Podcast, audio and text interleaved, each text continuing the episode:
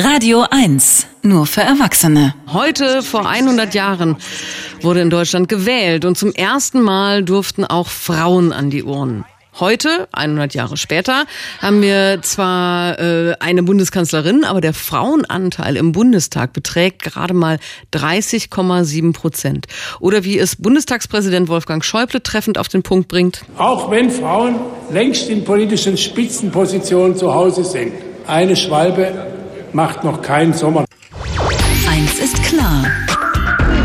Der Kommentar mit Ulrike Bieritz. Schönen guten Morgen, Ulrike.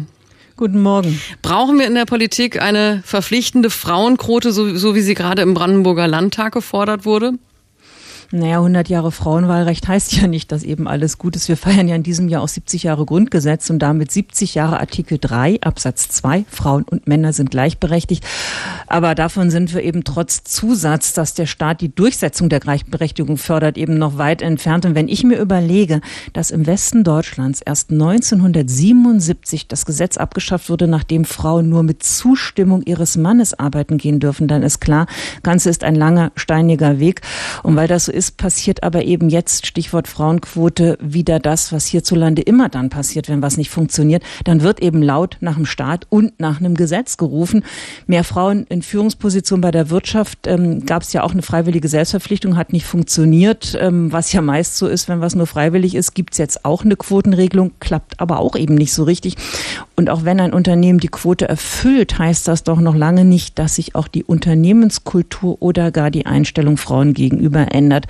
Und nun also Thema wieder in der Politik. Natürlich ist der Frauenanteil im Bundestag und in den Landesparlamenten viel zu gering, was nicht nur ein Armutszeugnis ist, sondern wirklich ausgesprochen ärgerlich. Natürlich kann jetzt ein Gesetz geschaffen werden, am besten so wie in Frankreich, dass Parteien, die ihre Liste nicht paritätisch besetzen, die Wahlkampfkostenerstattung zusammengestrichen kriegen. Aber die Frage ist natürlich, ob das tatsächlich der richtige Weg ist. Bist du nicht willig, brauche ich Gewalt, machst du es nicht freiwillig, kostet es empfindlich. Das ändert doch die Haltung null. Und wenn die neue CDU-Vorsitzende jetzt stolz sagt, ja, sie sei eine Quotenfrau, ist Quotenfrau immer noch ein Schimpfwort ja, Frauen müssen in die Politik, in die Aufsichtsräte, an die Spitzen, nicht weil sie Frauen sind, sondern weil sie gut sind, kompetent, klug, genau die richtigen für den Posten. Und das gilt ja umso mehr in der Politik. Da müssen wirklich die Besten hin. Und da gibt es Männerbünde, wissen wir alle, die Jobs unter sich verteilen, die Frauen nicht ranlassen. Aber es gibt ja auch Frauen, die das überhaupt nicht wollen. Aber doch nicht, weil sie sich nicht zutrauen, sondern weil einfach das Geschäft heute immer noch so läuft wie wirklich Anno Dunnemals in der Wirtschaft und in der Politik abends, nachts, am Wochenende rund um die Uhr. Das ist familienfeindlich.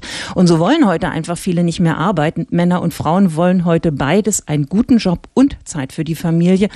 Wir wissen, Familienarbeit wird häufig immer noch von Frauen hauptsächlich gemacht. Ähm, daran ändern aber auch solche Aufrufe, wie auch vom Bundestagspräsidenten gekommen ist. Der meint nämlich, Männer sollten jetzt mehr im Haushalt helfen. Ha, ha, ha.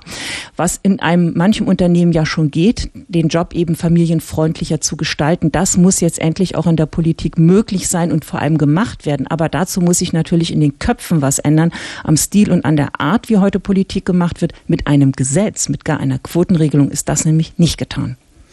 Ob es nach 100 Jahren Frauenwahlrecht nun auch eine Frauenquote in der Politik geben soll, darüber hat äh, Ulrike Bieritz äh, kommentiert. Dankeschön. Eins ist klar. Der Kommentar. Nachzuhören auf radio1.de.